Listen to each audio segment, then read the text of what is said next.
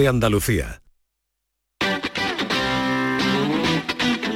El pelotazo de Canal Sur Radio con Antonio Caamaño.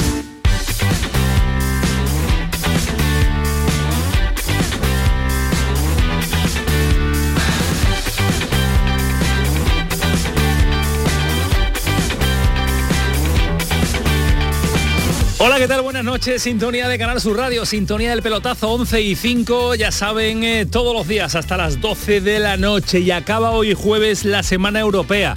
Acaba la Liga de Campeones, de momento, pausa.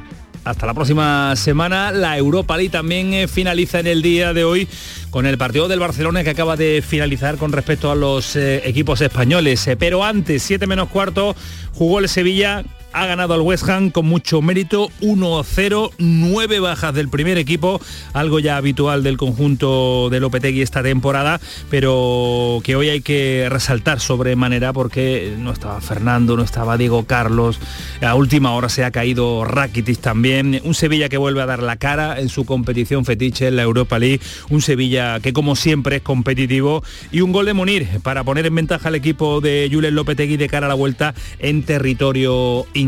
Habla Julen Lopetegui, habla el entrenador del Sevilla, del partido tan bueno que han hecho los suyos.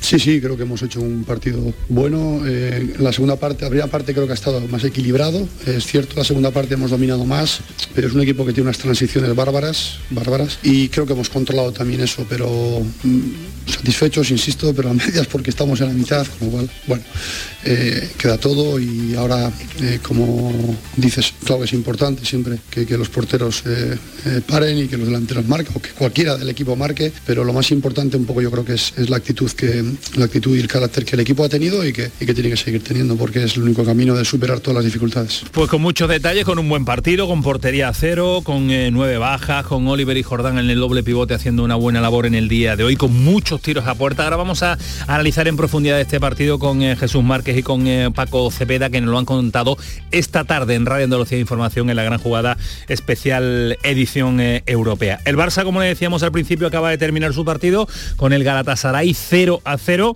eh, atascado el conjunto azulgrana en el día de hoy, que estaba viendo puerta con facilidad, pero ante el conjunto turco ha sido prácticamente imposible, con un resultado muy favorable, bueno, hoy día ya con los eh, marcadores igualados y con el valor doble eh, ya sin contar, pues es un partido más el que tiene que disputar el Barcelona. Eso sí, en el infierno turco ante el Galatasaray la próxima semana, vamos a ver qué sucede con el conjunto azulgrana. Y sin descanso, esto no nos da respiro. Mañana vuelve la liga, el Cádiz abre la jornada enfrentándose al Atlético de Madrid, el conjunto del Cholo, que todos hemos comprobado por los resultados que ha mejorado una auténtica barbaridad en sus últimas jornadas, pero el Cádiz viaja hasta Madrid con la intención de pelearle al conjunto colchonero en el Metropolitano los tres puntos. Si no, que le pregunten a Sergio González. Estamos convencidos que en esta liga está claro que que los equipos fuertes siempre van a ser los equipos fuertes, pero que a partido único puede pasar cualquier cosa, ¿no? que estamos capacitados para poder ganar eh, a cualquier equipo siempre y cuando nosotros seamos el, el Cádiz que debemos ser, ¿no? Si es el Cádiz que últimamente nos está dando mejores sensaciones y sobre todo ante el Rayo un mejor resultado, pues eh, algo le va a pelear y mucho mañana en el Wanda Metropolitano al Atlético de Madrid. En Granada, situación complicada, pero se trabaja en el futuro. Ahora nos cuenta Callejón, pero renovaciones a la vista. Tres jugadores importantes que están negociando para seguir su vinculación con el conjunto nazarí. Y ojo a la primera federación, se lo contamos el martes. Reunión en Madrid. Hay revuelta de los equipos que no están contentos con los derechos televisivos. Ahora se lo vamos a explicar con Bernardo Ruiz, con uno de los presidentes también que han estado en esa reunión, porque además hay cinco equipos creado, que han creado una asociación paralela y dice Rubiales que o la eliminan o fuera de la competición. Así que la situación es crítica para estos cinco equipos, entre ellos equipos andaluces. Y esto que ahora se lo vamos a contar. Y ojo, y apunten a esta hora, 11 y 9, calendario de la próxima temporada quédense con estas fechas. La liga empieza el 12 de agosto. Ya saben que es un año poco habitual con un mundial en Qatar en el mes de diciembre. Va a parar el 13 de noviembre va a preparar, va a tener Luis Enrique con los suyos solo una semana para preparar el Mundial porque comienza del 21 al 18 de diciembre. Volveremos dos días antes de finalizar el año, el 29 y terminará el 4 de junio. Después le repasamos junto con Jerónimo Alonso cuáles son las fechas claves para entender el calendario de la temporada 22-23. Vamos a escuchar a Rubi que compite el sábado ante el Lugo, a Luis Medina Cantalejo que sigue RQR, el eh, presidente del Comité Técnico de Árbitros con su mensaje a todo aquel que lo critica. Ahora un mensajito a Fidel que se quejó de las manos del partido ante el Barcelona. Yo no hablo de Fidel ni de hablo de nadie porque respeto absolutamente a los jugadores, a los entrenadores, porque también pido respeto para los árbitros.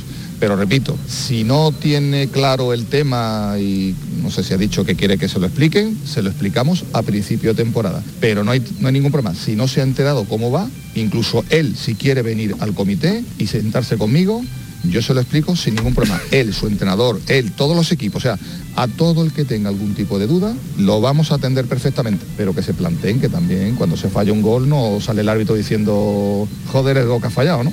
Ay, Luis Medina Cantalejo siempre dejando ese recadito final. Casi las 11, 11 de la noche, esto es el pelotazo. Antonio Carlos Santana, sí, Antonio Carlos Santana, al frente de los mandos técnicos. Y José Pardo, sí, José Pardo. Vaya equipazo, el pelotazo. Hasta las 12, comenzamos. El pelotazo de Canal Sur Radio, con Antonio Caamaño. En Vitaldent, este mes 15% de descuento en tu tratamiento dental. Porque sabemos que tu sonrisa no tiene precio. ¿Cuál? ¿Mi sonrisa? ¿Será la mía? Oye, ¿y la mía? Claro, la vuestra y la de todos. Hacer sonreír a los demás no cuesta tanto. Pide cita en el 900 101 001 y ven a Vitaldent. Si me toca el bote del Eurojackpot de este viernes, exijo pasar a ser conocido como Iván el del Eurojackpot y que mi hija sea Marta la despreocupada y mi nieto Hugo el Sibarita y así con los que vengan, el bisnieto, el otro y el otro. Eurojackpot, el megasorteo europeo de la 11. Este viernes por solo 2 euros, bote de 72 millones. Eurojackpot, millonario por los siglos de los siglos.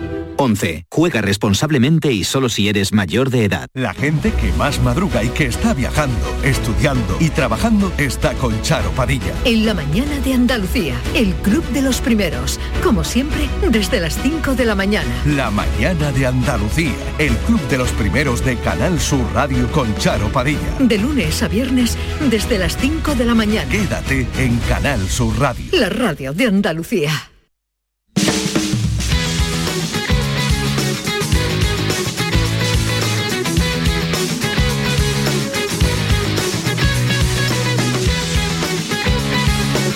Así le gusta Antonio Caro, mira qué rápido, estamos de vuelta ya hasta las 12 de la noche. Resultados de la noche europea con el Atalanta 3, Bayer Leverkusen 2, el Barcelona, ya se lo hemos comentado y después lo analizaremos en profundidad, empatado a cero con el Galatasaray. El Rangers le ha metido 3-0 a la Estrella Roja y el Braga le ha ganado 2-0 a el Mónaco. Y ya lo saben, el Sevilla ha vencido por un tanto a cero al West Ham esta tarde, partido de tarde, 7 menos cuarto, al igual que el Betis en el día de ayer.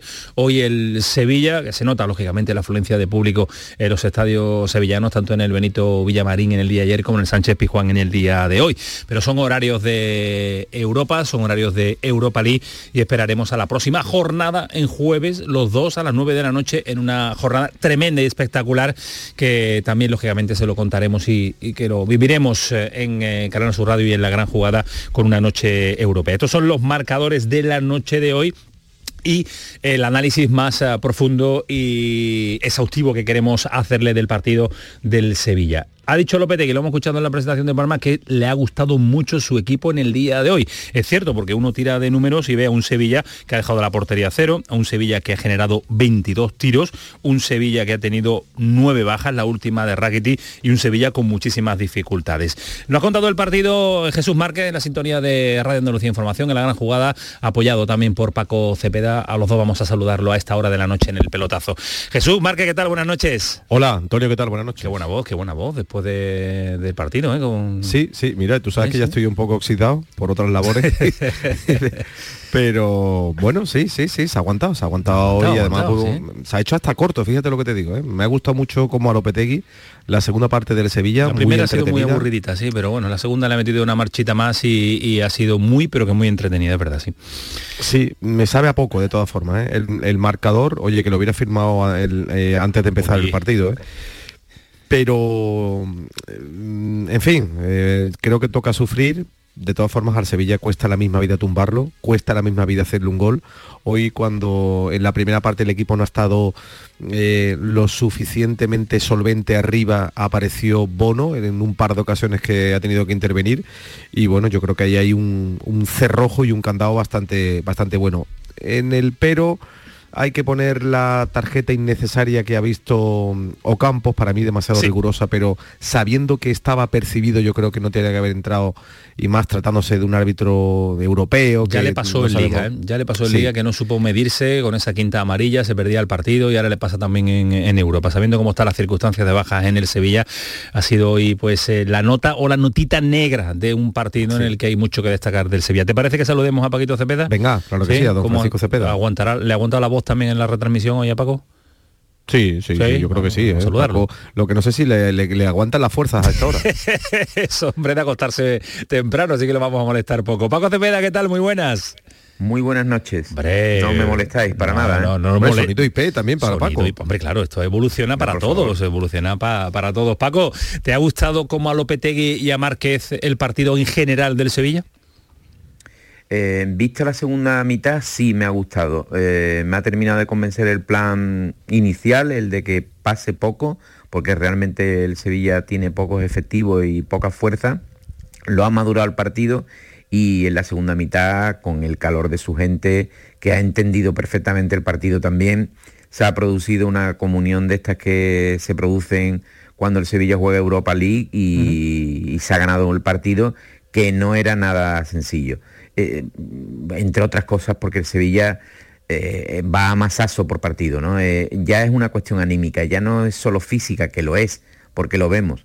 Es que cuando se producen tantos calentamientos en el, en el que se suman nuevas ausencias, uno ya se desespera. Eh, lo, podemos entender porque si nos pasara a nosotros también nos desesperaría y yo creo que este equipo en ese sentido anda desesperado, claro. Claro, es que, es que todas las periodos de los partidos sucede algo, Márquez, es que no está uno relajado nada hasta que eh, Lopetegui no sabe con qué jugadores puede contar para saltar al terreno de juego, es que es tremendo. ¿eh? Sí, y lo, peor es que cada caída se convierte en un drama, ¿no? Hoy, ha sido Rakitic, el que se ha caído por una disposición. Bueno, la última pregunta a Lopetegui se la he hecho yo y precisamente una pregunta tan inocente como ¿usted es optimista de cara al partido de vuelta para recuperar a alguien? Y ha sonreído y el hombre ha dicho, yo ya firmo que lleguemos los mismos que estamos hoy, ¿no? Porque, porque ahora mismo, en fin, ha dado el susto también Bono. Fíjate que Bono está sujetando al equipo en muchísimos partidos y, Navas también ha dado el susto en una acción con, con Lanzini y, es verdad, es que lo, ha dicho Paco muy bien, ¿no? El equipo mm, se lleva mazazo tras mazazo,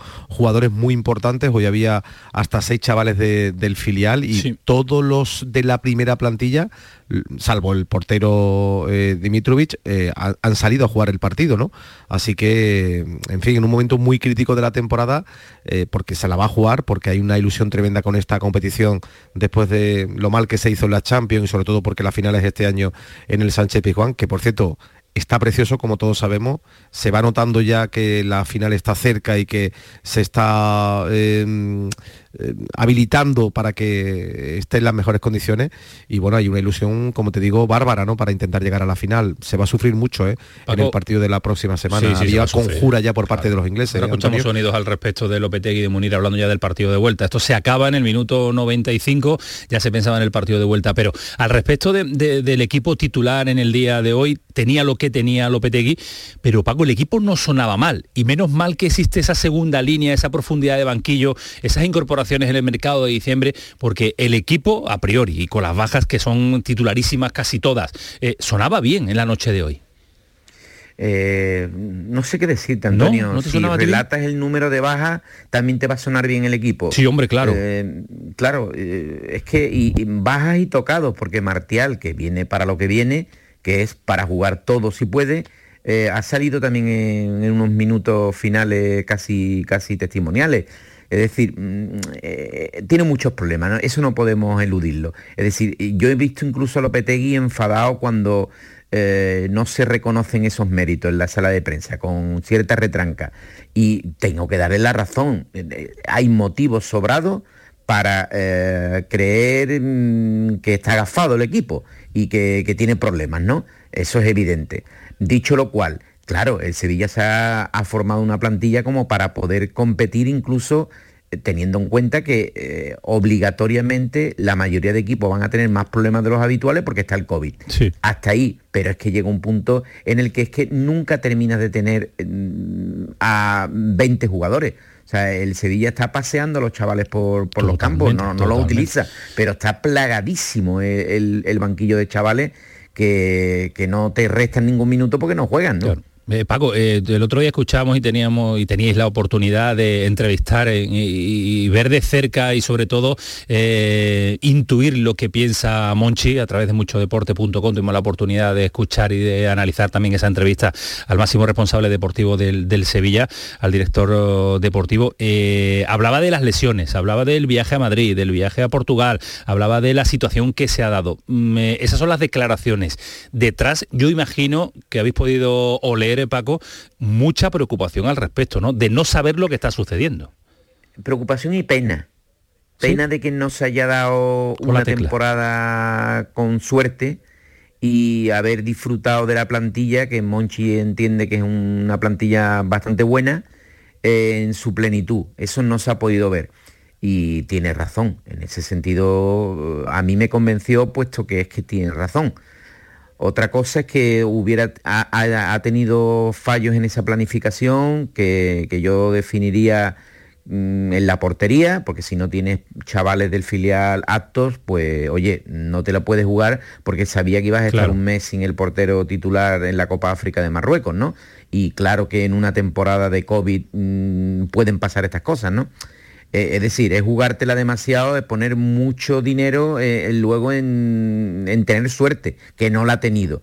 Pero más que preocupación, lo que tiene es pena, ¿eh? Claro, de no va a poder, de no poder ver todo el potencial que hay, tanto de lesiones y de bajas y ausencias, junto con los titulares que ha sido en el día de hoy. Pero avanzamos un poquito en el partido de hoy y sobre todo en la eliminatoria. Habla Lopetegui de eliminatoria totalmente abierta, marcador corto. Este resultado deja todas las espadas en alto todas las espadas en alto. Está abierto para los dos equipos, sin ninguna duda. Eh, Márquez, muy abierta, con un 1-0, campo inglés, eh, apretando allí, un buen equipo que hoy lo ha frenado el Sevilla, ¿eh? pero buen equipo, buenas individualidades y un conjunto que está llamando mucho la atención en la Premier y que no lo hemos visto lo, mejor de sí hoy. Esperemos que tampoco aparezca en el partido de vuelta, porque es buen, buen rival. En, cierta manera por culpa del Sevilla. hoy, hoy, ha estado muy bien, por cierto, Jordán.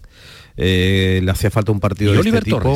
Y Oliver Torres, Acuña ha estado soberbio, eh, Tecatito ha ido de menos a más, el gol de Munir, la pizarra de Lopetegui, hay muchas cosas destacadas, ya te he contado lo de, lo de Bono, Navas incombustible, eh, ha salvado un gol también de, Lanzini, en fin, hay muchas cosas positivas, ¿no? El equipo, la verdad que como dice Paco, no se le puede poner ni un solo pero y, es verdad que en el momento puntual no ha tenido suerte, ¿no? Pero por hablar de la eliminatoria, le he estado echando ya un vistazo a, al propio, a las propias redes sociales del West Ham y claro, ya el discurso de los futbolistas es el de el de conjura, ¿no? De cara al partido de, vuelta. Ellos no, estaban fuera de casa, con la de hoy ya llevan cuatro salidas eh, con derrota de manera consecutiva, eh, llevan una victoria en cinco jornadas en la Premier, están pasando un bache y es el momento de que el Sevilla inque el diente, ¿no? De que em, salga un partido muy serio la próxima semana porque ellos van a apretar. Ellos han visto lo del Sánchez Pijuán, lo ha dicho el propio David Moe, y van a intentar que, la, atmósfera sea parecida, ¿no? Le tienen un respeto tremendo, ¿eh? incluso los propios aficionados al, campeón de esta competición, al que ha ganado seis copas, saben que no es casualidad y, sabían que hoy la tarea iba a ser mm, difícil, ¿no? Y bueno, a mí me ha gustado mucho que el Sevilla en esa segunda parte haya enseñado las uñas y, como te digo, vamos a ver qué pasa en el encuentro de vuelta, a ver si pueden recuperar también a, Bowen, no lo sé si Paco tiene alguna información nueva. Eh, tienen, no lo sé, tuvo muy mala pinta la lesión, la verdad. Sí, sí, sí, salió pegando grandes cojetados, como viste, no pudo abandonar el otro día. Tardó, más de un minuto en salir del campo. Sí, sí, tardó muchísimo, tardó muchísimo además con Jürgen Klopp que le dio hasta un abrazo de, ánimos porque le vio la cara de dolor en el partido del otro día frente al, Liverpool, ¿no? Vamos a ver quién puede recuperar también el Sevilla, ¿no? Como esto todo es un misterio, yo, hombre, evidentemente a la no adelantar a una semana vista. Papu Gómez, yo no sé cuánto le queda a Papu Gómez, cuánto le queda a Requi. La Mela lleva ya un mes entrenando, tres semanas entrenando. Diego Carlos, ¿qué pasa con Diego Carlos? Es que no lo sé, de verdad, es que no lo sé, ¿no? Pero bueno, ya te digo Pero que. luego sabes, Jesús, el, gran problema es que cuando mete, si, si lo recuperara, cuando mete muchos jugadores mm, recién salidos de lesión suelen caer. no tiene ritmo tampoco. Claro claro, Es, que es, muy duro lo que está pasando ¿eh? lo que pasa es que bueno lo está sosteniendo por eso, por eso lamento y, lamentaba con, una rabia tremenda eh, Lopetegui lo que ha pasado con Ocampo, ¿no? Porque está eh, el equipo como está, cogido con pinza, los que van a entrar no tienen ritmo y el que tiene ritmo, sabiendo que tiene cuatro tarjetas, se podía haber aguantado un poquito, ¿no? Es verdad que, el, que bueno, había un, que, cuando ves la acción, la verdad que yo creo que el árbitro se, precipita, ¿no? Porque hace el amago ahí como de entrar en la batalla, pero en realmente lo que quería era poner un poco de orden, o el propio Ocampo se da cuenta, ¿no? De, de, que podía meter la pata, como así fue, ¿no? Yo creo que lo hubiese resuelto mucho mejor el, suizo, el árbitro, eh, advirtiendo a los dos jugadores, pero optó por lo de siempre, ¿no? Eh, tarjeta amarilla para cada uno de los, de, los futbolistas, el del West y el del Sevilla, y, bueno, vamos a ver, ¿no? Vamos a ver, yo quiero pensar que va, que va a poder recuperar a alguien, ¿no? Pero, en fin, por todo lo que aporta, porque estos partidos, estos, el, partido que le espera al Sevilla en Londres yo creo que es el partido propicio para, para tener un jugador del perfil de Ocampos, ¿no? Porque no se arruga, porque le van este tipo de, de, encuentro, un jugador canchero, al igual que, en fin, muy argentino, ¿no? Y, lo vamos a lamentar, ¿no? Pero en fin, yo creo que desde hoy hay que acabar con, esa lamenta, con ese lamento y, empezar a pensar en los que van a estar, ¿no? A mí, de todas maneras, aunque me parece un gran equipo, yo creo que el Sevilla lo ha neutralizado bastante bien. Ellos han, estado con mucho respeto. Cuando en la primera parte pudieron clavar el diente, no lo clavaron, no se lo creyeron, y en la segunda parte han acabado sufriendo muchísimo. ¿eh? Por eso digo que el, que el marcador, para mí, es corto, ¿no? Bueno, es corto para un partido de, vuelta que va a dar mucho, mucho que hablar y mucho que sufrir. Eh, Marque, veíamos a un Sevilla que después de caer eliminado en la Champions, eh, volver a la Europa League a pesar de que su competición fue duro en ese partido ante el Dinamo de Zagreb. ¿Has notado diferencia ya? ¿Has notado que la cercanía ya, la posibilidad, octavos, cuartos ya está ahí y la final del Sánchez Pizjuán vuelve a animar al personal con su competición? Sí. Mira, Me, llevé una pequeña sorpresa en la previa del partido porque veía que había muchísimos huecos, ¿no? Pero es cierto, y lo contó Martín en la, en la retransmisión, que han venido 3.000 ingleses, que por cierto, mm, todo con absoluta tranquilidad, que yo sepa a esta hora, eh, en el interior se han portado bastante bien. Ayer se de hecho, casi ni han animado. Ayer se dieron Decía que los había adormilado el Sevilla, ¿no? Porque, porque es que no habían animado nada, ¿no? De hecho han animado más cuando han salido, tú sabes que acaban los partidos y hay unos entrenamientos de activación y como ya se había quedado el estadio vacío, han empezado a aplaudir lo que no se ha oído durante el partido, ¿no? Y, ya te digo que a mí el Sevilla, el Sevilla eh, hoy me ha gustado mucho y la gente, ¿no? La gente ha sabido leer perfectamente cuando el equipo lo necesitaba, con empate a cero, ha habido una bufandada tremenda, no solamente desde la zona de Gol Norte, ¿no? sino durante, durante todo el estadio, ¿no? Que yo, de verdad, aunque suene un poco tópico, pero ha llevado al equipo en volandas en esa segunda parte y ha propiciado que esa atmósfera de, partido grande se, creara. Por eso te digo que yo sí veo que la gente vuelve a estar ilusionada con, esta, con esta competición y, en fin, ahora mismo ya el equipo empieza a oler todavía queda un poco, todavía queda mucho que andar, pero ya estamos en una fase de la competición, cuartos de final, donde, perdón, octavos de final, donde, en fin, eh, cada vez está más cerca, ¿no? Y mira el, Barça que no ha sido capaz hoy eh, de ganarle al, al Galatasaray. Ahora estamos en eh, Barcelona con Juan Jiménez, pero para terminar, Paco, ¿optimista con este Sevilla que has visto hoy que venía de hacer unos resultados irregulares, sobre todo venía del mal partido ante el Alavés en Vitoria? ¿Se puede recuperar el optimismo visto lo que se ha visto hoy? El equipo y el club se han ganado el respeto en esta competición y siempre hay que ser optimista, ¿no? Porque es que pierde muy, muy poco. Es verdad que en los partidos de fuera en Europa no se le han dado bien, en general no se, no se le está dando bien los partidos de fuera porque le falta punch, pero si juega mm, parecido a como ha jugado en la segunda mitad, pues claro que hay que ser optimista y si no juega, pues casi también, porque suele suele sacar los resultados. Suele perder y muy un 1-0 que ahora eh, no es ninguna tontería. Un 1-0 valioso para el partido de, de a, ver el árbitro de la vuelta, Antonio, ¿eh? porque por ejemplo el de Sagres no me gustó, lo vi muy, muy, muy casero, ¿no?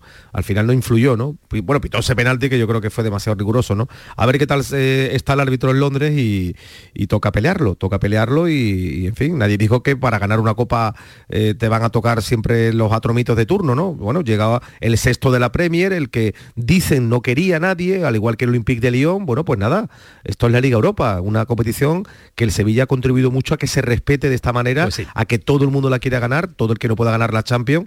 Así que mm, hagan juego, señores, vamos a jugar Sevilla y veamos lo que pasa, ¿no? y el Sevilla ya está en la baraja de opciones eh, de cara a lo que está por venir en esta competición tan bonita. Gracias, Paco Cepeda, cuídate mucho, descansa. Gracias a ustedes, Un abrazo fuerte. Adiós, Márquez. Gracias, Antonio. Buen fin de semana. Gracias. Eh, dos sonidos rápidos, Munir y Lopetegui, hablando de lo que estamos analizando. Todo preparado y todo abierto, todo sufrir va a ser la vuelta para pasar a la siguiente eliminatoria. El goleador y el entrado. Sí, en la segunda parte hemos, yo creo que, hemos ido un poco más al ataque, más a por ellos y hemos tenido nuestras, nuestras ocasiones.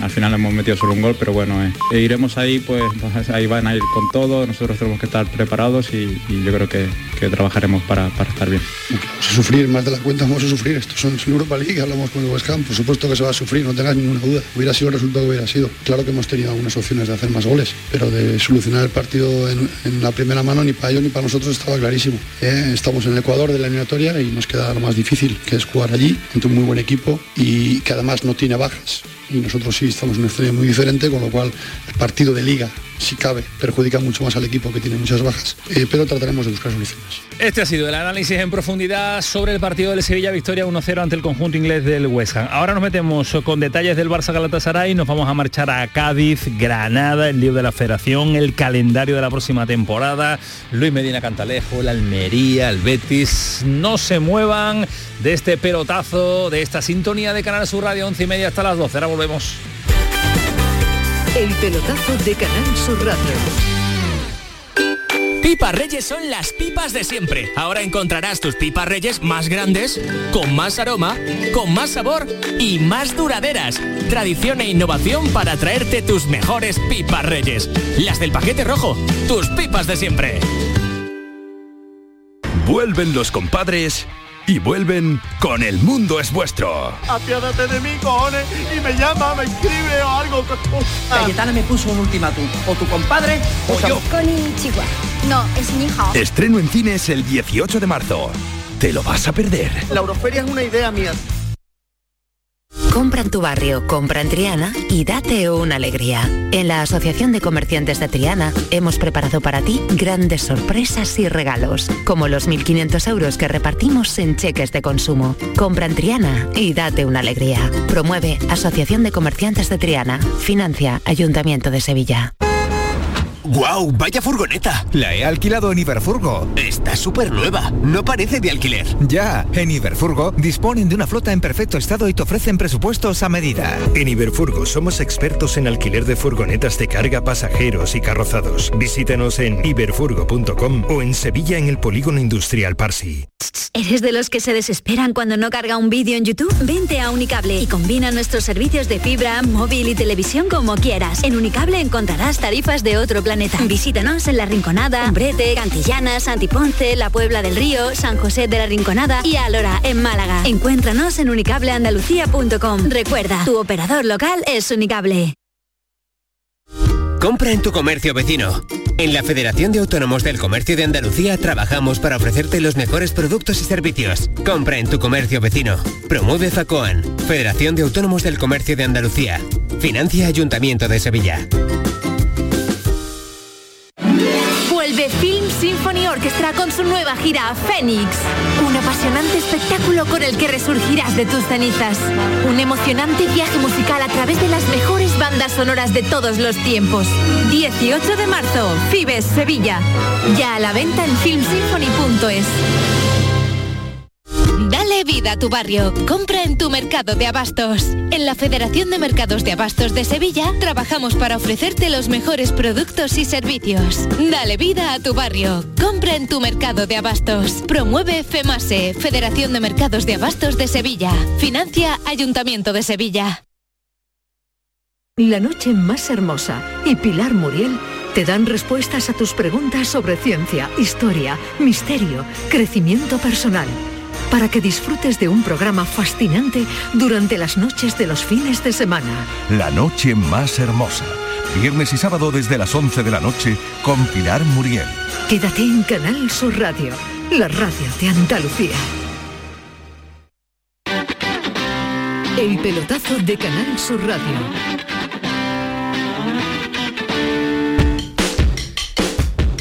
11 y 34, Canal Sur Radio, el pelotazo hasta las 12 de la noche. También ha competido el Barcelona en un partido pues espeso, de bajo perfil en cuanto a intensidad, con ocasiones pero no del todo claras, con un Iñaki Peña que ha hecho un buen partido en la portería del Galatasaray, jugador cedido por el Barcelona. Curiosidades también que se dan en este tipo de mercadeo y nos lo ha contado Pedro Lázaro. Eh, Pedro, ¿qué tal? Muy buenas. Hola, muy buenas noches a todos. No ha sido el Barça el que nos tenía acostumbrado en las últimas jornadas, el de esta noche la Europa League, y he visto un poquito cabreado a Xavi. Muy enfadado, muy enfadado. Ha tenido cosas que no son habituales en el técnico del Barça, como hacer tres cambios en el descanso, no le gustó nada y quitó a Araujo, puso a Piqué, quitó a Nico, puso a Busquets, quitó a Ferran Torres y puso a Dembélé, pero tampoco le, ha funcionado porque el Barça ha hecho un partido muy gris, absolutamente vulgar. Es verdad que entró bien en el campo, parecía que estaba activo, que iba a poner coto y cerco al Galatasaray, pero ha ido perdiendo intensidad, perdiendo dinamismo, muy estático, pidiendo a todos los futbolistas la pelota al pie y en el fútbol moderno, si tú juegas a un ritmo muy bajo, si tú no das el 100% de, de lo que tienes en el campo, es imposible ganar a nadie y al final incluso se le ha anulado un gol al, al Galatasaray por fuera de juego claro de Gomis que podía haber puesto las cosas todavía más difíciles, pero el Barça quería dejar la eliminatoria sentenciada para tener la semana que viene limpia porque acaba con el clásico frente al Real Madrid del Bernabéu y al final va a tener que jugarse el todo por el todo a Turquía si quiere seguir vivo en la Europa League porque está obligado a ganar frente al Galatasaray en el infierno turco después de un 0-0 absolutamente decepcionante para los de Xavi Hernández. Es un campo muy apropiado para ir a jugártelo porque si ha habido presión de muchos eh, aficionados del equipo turco en el estadio del Barça, lo que puede ser aquello es tremendo ha habido minutos en los que se ha oído más a los aficionados del equipo turco que a los propios aficionados del Barça. Aquello es bien conocido. Lo del infierno turco se desactiva a base de fútbol y en el Barça hay futbolistas que han jugado en campos con una presión ambiental enorme. Por tanto, no debe de ser un impedimento para que el Barça haga en Turquía lo que no ha sido capaz de hacer en el Camp Nou. El problema es si va a ser capaz de hacer. Además, en el Barça, el Galatasaray tiene cierto ADN Barça con Domenech Torren en el banquillo, con Iñaki Peña que eh, las veces que ha conseguido crear ocasiones claras ha hecho tres paradas de mucho mérito que podían haberle dado el triunfo al Fútbol Club Barcelona. Y yo creo que Domenech Torren conoce muy bien a Xavi, estuvo en Qatar viendo cómo entrenaba y ha sabido darle a tecla para hacerle el partido muy incómodo. Y se le ha hecho muy espeso el partido y el Barça se ha desconectado muy rápido. Y una vez que te desconectas del partido a este Barça le cuesta mucho conectarse y lo ha, lo ha pagado en la tarde de hoy. Queda el partido de vuelta, queda una eliminatoria abierta con este empate a cero, pero eh, da la sensación de que es un freno en seco de, este Barça que venía como un auténtico tiro, Pedro? Son cuatro victorias consecutivas las que llevaba el Barça, jugando mejor o peor, pero haciendo buenos resultados. Creo que es el segundo partido que se queda sin marcar después del partido de Champions frente al Benfica. No cabe la menor duda de que un equipo tan cogido por alfileres, esto es un paso atrás. Veremos a ver el calibre porque viene una semana tremenda con el partido de, este fin de semana frente a Osasuna, pero luego viene ese infierno turco y después el Bernabéu. Nada más. Sin alguna, es el máster el máster que tiene que hacer Xavi Hernández para, para ver si esta temporada existe la chavineta o no existe la chavineta. la chavineta la que todo el mundo se sube y se baja eh, al margen, dependiendo de los, de los resultados que se dan cada, cada tres días. Gracias Pedro y perdón por el atraco. Nada, un abrazo. Un abrazo fuerte. 11 y 38, si el Barça venía hacia arriba. Frenazo en seco en la competición europea. El que viene como un auténtico tiro es el Atlético de Madrid en Liga porque lleva unos resultados extraordinarios. Sonido rápido de Sergio González que compareció en el día de ayer esperando al mejor Atlético. En el día de mañana que vuelve la Liga. Nosotros esperamos al mejor Atlético de Madrid. Yo creo que, es un equipo con un con un potencial enorme y con un grandísimo entrenador. Eh, tiene muchísimos recursos, maneja muchísimas estructuras, todas las estructuras en todos los niveles tienen una fuerza descomunal, ¿no? Gente atrás muy solvente, con mucha consistencia, con mucha fortaleza, gente por fuera con desborde, con uno contra uno, eh, manejando diferentes registros y arriba un equipo con mucha eficacia. Futbolista de un talento descomunal que, que cualquier acción que pase desapercibida te puede, puede acabar en gol. Ni el Cholo, que habla de la necesidad de los puntos que tienen el Atlético Madrid y que tiene el Cádiz, dos equipos necesitados. Partido mm, como todos complejo en la Liga Española, donde el, rival tiene una necesidad importante para, salir del lugar donde está. Nosotros tenemos nuestra necesidad para mantener el lugar cual eh, conseguimos la semana pasada y un rival que está trabajando de distinta manera, ha trabajado mucho en 5-3-2 en algún alguno de, estos últimos partidos que ha jugado. Veremos a ver la alineación que pone Sergio González y el sistema 5-3-2. Javi Lacabe, Cádiz, ¿qué tal? Muy buenas. ¿Qué hay? Buenas noches, Antonio. No va a variar mucho Sergio González el sistema por enfrentarse al Atlético de Madrid, ¿no? Pues fíjate que yo creo que va a volver a los tres centrales. ¿eh? ¿Sí?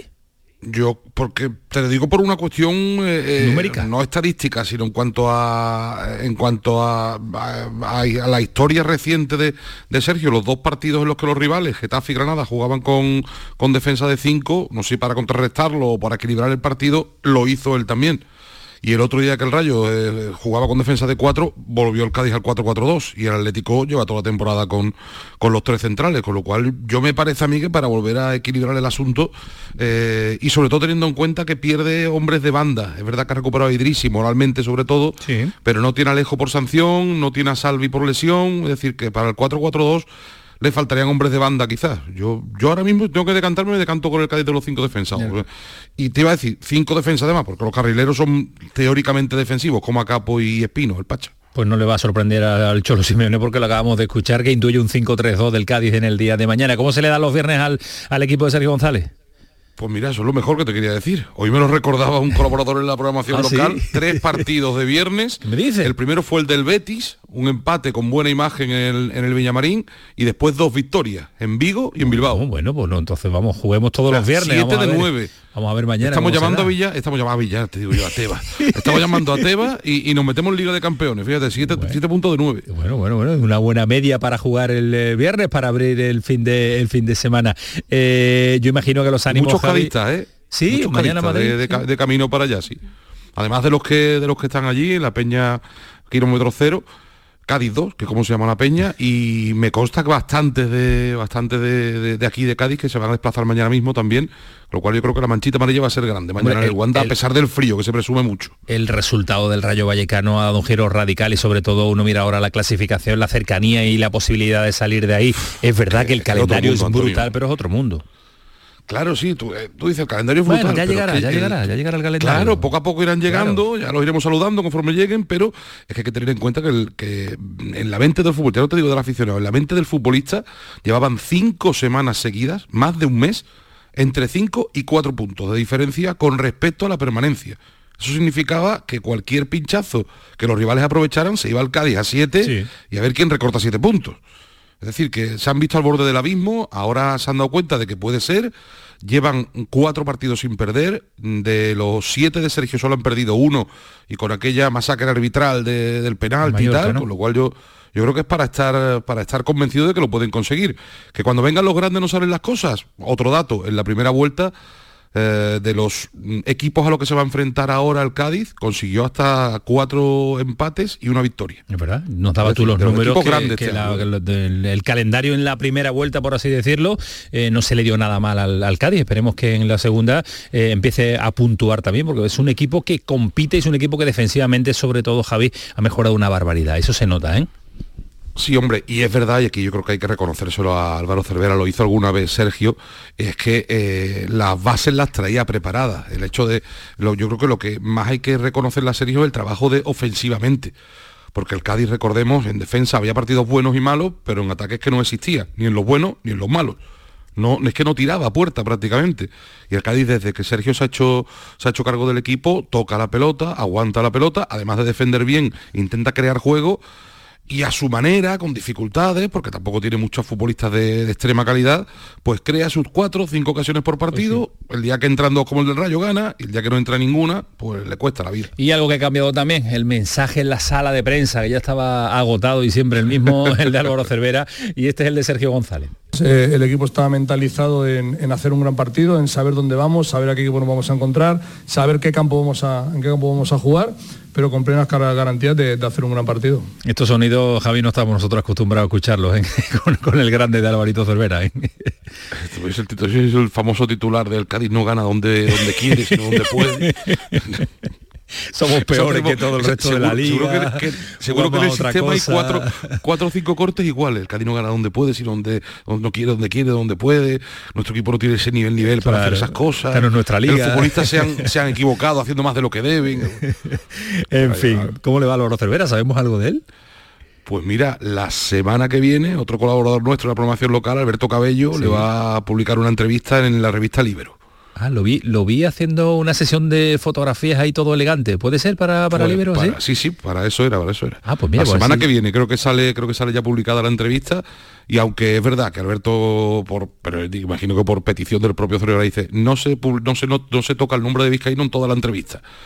Dice, pero hombre, hay otros muchos temas que tocar también. Bueno, bueno, va a estar interesante. Si no podemos hablar nosotros con Álvaro Cervera, hablaremos con, con Sergio en cuanto salga publicada en esa pedazo de revista que es la revista Libero.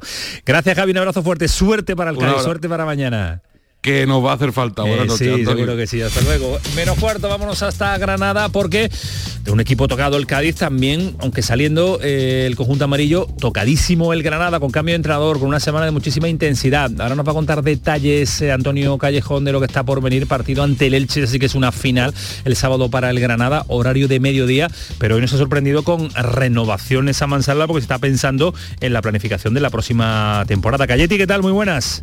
Hola Antonio, muy buenas. Se llevan las dos vías abiertas, ¿no? La recuperación del equipo, el cambio de entrenador, el meterse de nuevo en, eh, la liga y al margen organizando la próxima temporada del Granada.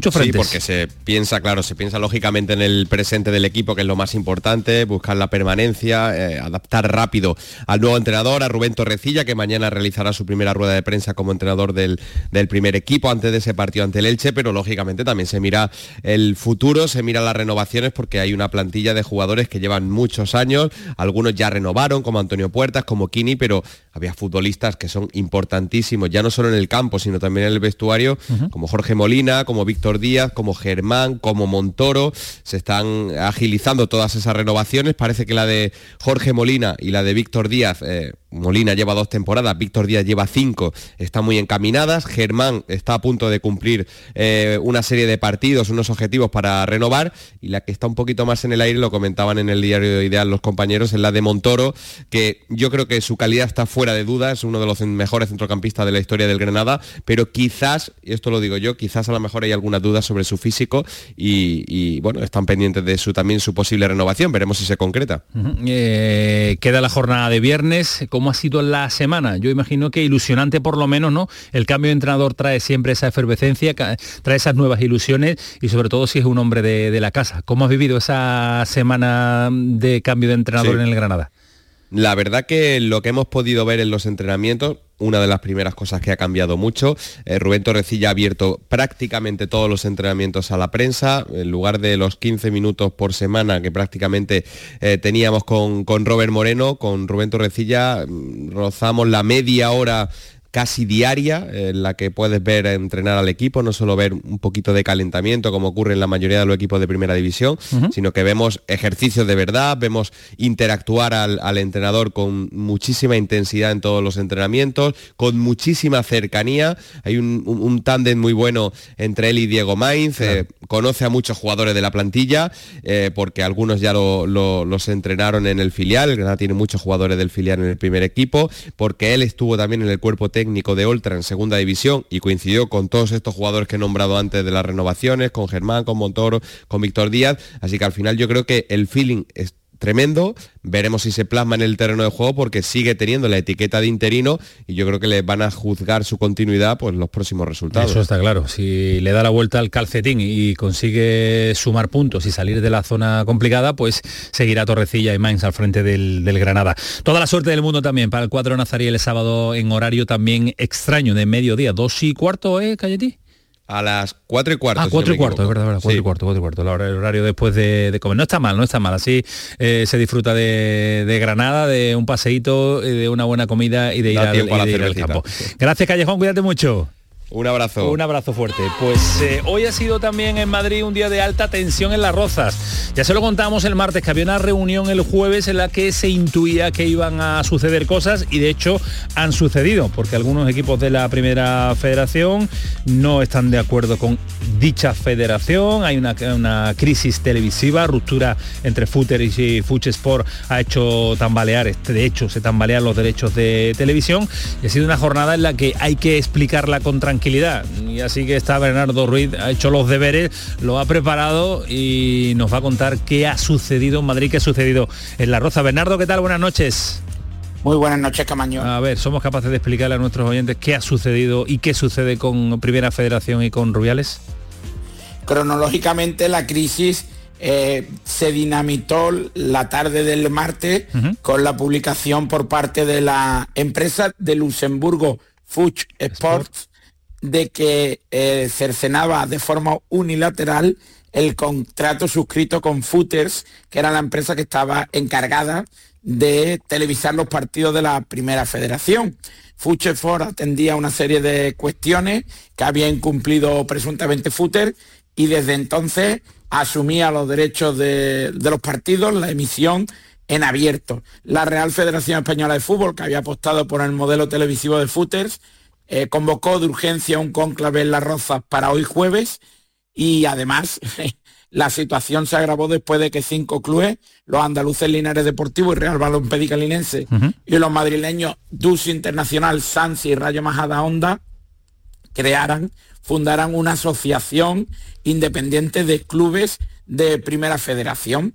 En la cita de hoy, Rubiales, en primer lugar, ha garantizado el cobro de los derechos televisivos por parte de los clubes, sin aclarar si finalmente se retransmitirá los partidos por footers o si se mantendrá la emisión en abierto a través de la web o del canal de YouTube de Fuch Sport, tal y como ha sucedido en los dos últimos días, y ha amenazado seriamente a los clubes a los que ha calificado como díscolos, a los cinco, ha habido incluso acusaciones de algunos de sus directivos eh, más vehementes, eh, uno de sus directivos incluso ha atacado a los presidentes de estos cinco clubes eh, llamándole que querían llenar sus bolsillos de forma totalmente egoísta y les ha amenazado, les ha requerido una reacción inmediata en las próximas 48 horas para disolver esta asociación porque si no les amenaza con ser expulsado de la competición. Madre mía, una competición, la primera red que ya mm, se inició de forma mm, muy mal parida, que diría el otro.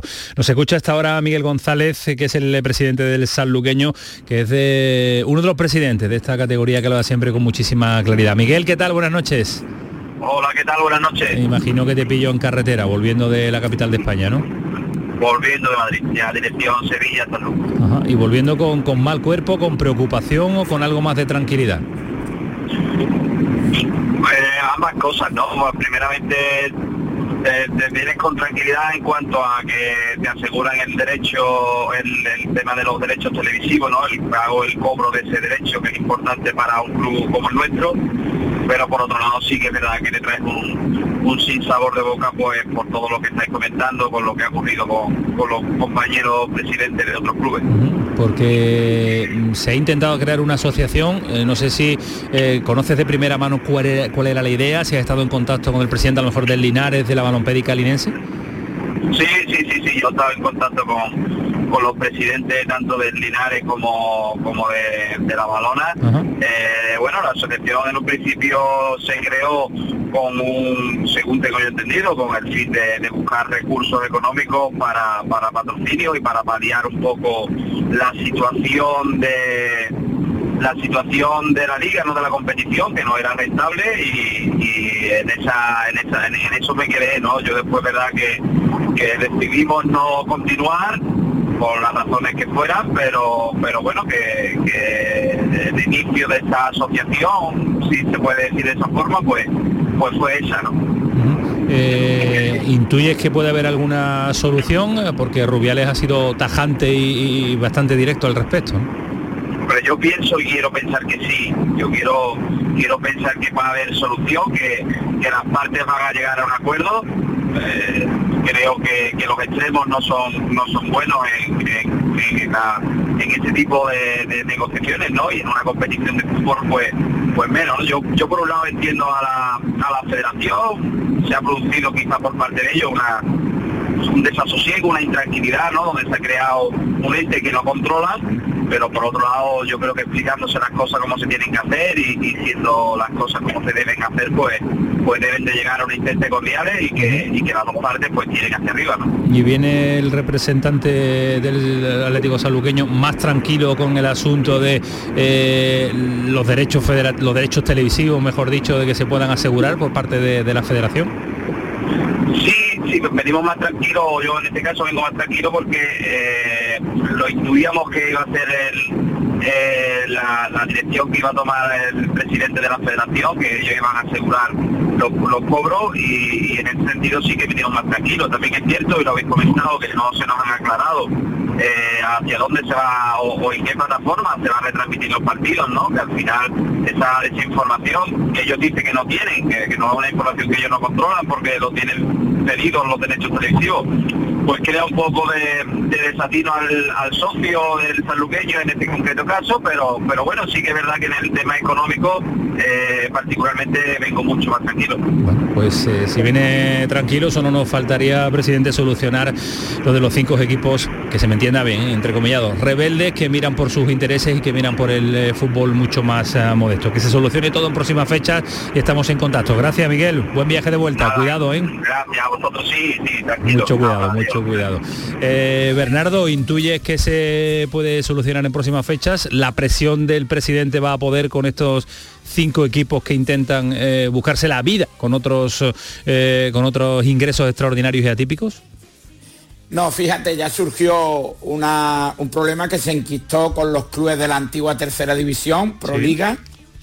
Sí. Ya hubo incluso entonces, cuando Rubiales no dirigía la Real Federación Española de Fútbol, eh, ciertos, cierta controversia cuando esta federación o esta asociación de clubes nacía y finalmente el Proliga continúa existiendo y coexiste con la Real Federación Española de Fútbol, que es la que realmente organiza y tutela la competición.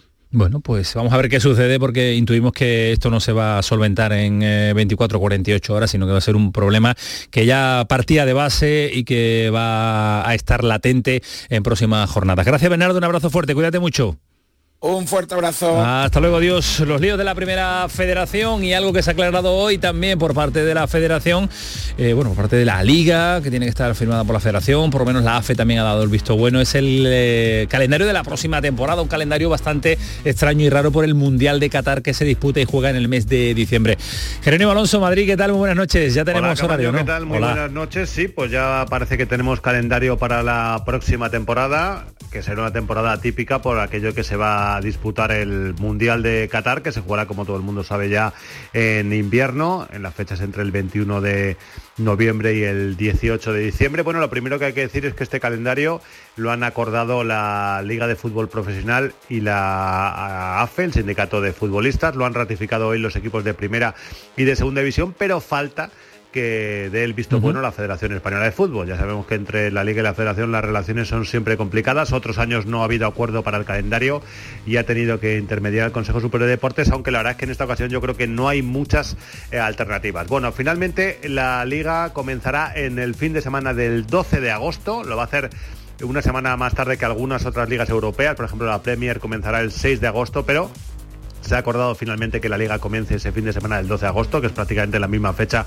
que comenzó este año y por lo tanto en eso no va a haber eh, muchas novedades. Se jugarán las jornadas hasta que se llegue el parón para el Mundial, que como digo se juega del 21 de noviembre al 18 de diciembre. Los de Luis Enrique tendrán solo una semana de preparación para ese Mundial, porque la última jornada de liga antes del parón para el Campeonato del Mundo será en la jornada del 13 de noviembre. Por lo tanto, hasta ahí tendremos liga, luego habrá un parón para que se dispute el Campeonato del Mundo y se respetarán las fechas navideñas. Por lo tanto, después de que eh, se termine el Campeonato del Mundo, la liga no se reanudará hasta el 29 de diciembre. Prácticamente para final de año se reanudará ya el campeonato. A partir de enero se jugará la Supercopa, se jugará la eh, Copa del Rey y el Campeonato Nacional de Liga terminará el 4 de junio. Una semana más tarde será la final de la Liga de Campeones. Se estira un poquito más el calendario para que entre en las jornadas sin que tenga que haber mucho fútbol entre semana. Por lo tanto, calendario absolutamente atípico a la espera de que la Federación y la Liga lo ratifiquen. Lo importante, el campeonato comenzará el 12 de agosto, tendremos un parón a partir del 13 de noviembre para que se dispute durante un mes el Mundial y después la vuelta, después de ese parón para el Mundial, será justo a final de año, el 29 de diciembre. Bueno, pues gracias Jero, de auténtica locura va a ser la próxima temporada, así que prepárense para que el 12 de agosto empiece a rodar la pelotita. Una semana antes lo hace en la Premier. Y este fin de semana tenemos en segunda división también un partido de la Almería que viene de perder. Hoy ha hablado ya el nuevo, eh, bueno, el, el entrenador del conjunto eh, almeriense con las sensaciones del partido que tiene eh, después de esa derrota próximamente ante el Zaragoza. Esto dice Rubí. Estamos dolidos por no haber sacado nada en Zaragoza, pero también es cierto que hubiéramos firmado de los últimos cinco partidos ganar cuatro y tenemos que seguir para adelante porque el equipo, el equipo a mí me da muy buenas vibraciones. El equipo le da buenas sensaciones y ojalá el fin de semana sea todo lo positivo para los nuestros este fin de semana. Ya, ya lo saben, empieza mañana, mañana viernes, empieza a competir el eh, Cádiz en primera división. Ya se lo hemos contado absolutamente todo, el sábado, el domingo, toda la actualidad, todos los resultados, todos los sonidos, todo el análisis se lo vamos a contar aquí en la sintonía de Canal Sur Radio en la gran jugada con Jesús Márquez y todo el equipo de deportes de esta casa. Que pasen una buena noche, que disfruten. Adiós, el pelotazo, Canal Sur Radio.